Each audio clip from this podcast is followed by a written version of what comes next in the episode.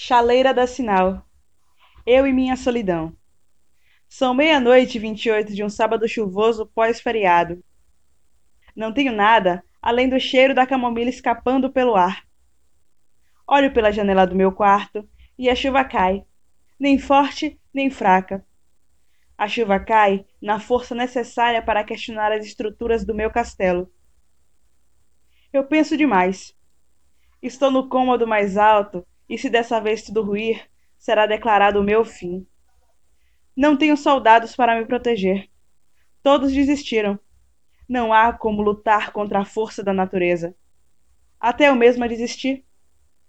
Troquei a guerra por uma enorme xícara de chá e pensamentos que por ora não me levarão à loucura. Xadrez na mesa. Movo uma peça.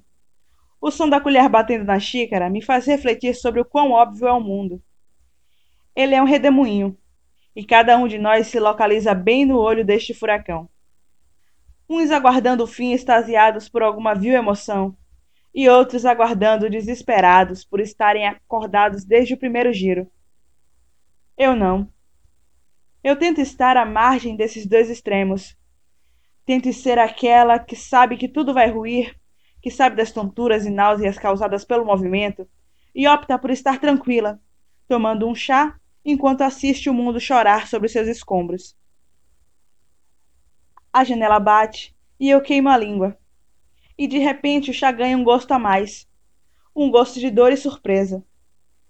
Descubro com pesar que não estava sozinha na propriedade.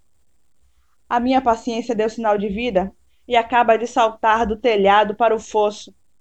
E eu observo a cena calada e a imagino milhares e milhares de vezes e respiro, como se nada tivesse acontecido. E vivo, como se nada tivesse sido alterado. Fecho as janelas, pois não quero presenciar o definhar da minha paciência entre os dentes da solidão. Faço uma última oração e o chá permanece quente. Entretanto, a xícara se parte ao chão e respinga em mim o calor da realidade. A minha paciência se foi e eu volto a ter pressa. Quero a vida e descubro que sou a força da natureza que tanto temia. A chaleira dá sinal e eu mal toco o chão. Texto de minha autoria, que é dividido em alguns atos e foi escrito há um certo tempo.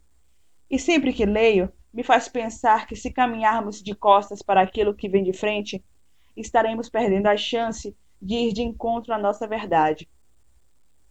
Até a próxima quarta. Eu sou Bruna Lima e assim nasceu Saturno.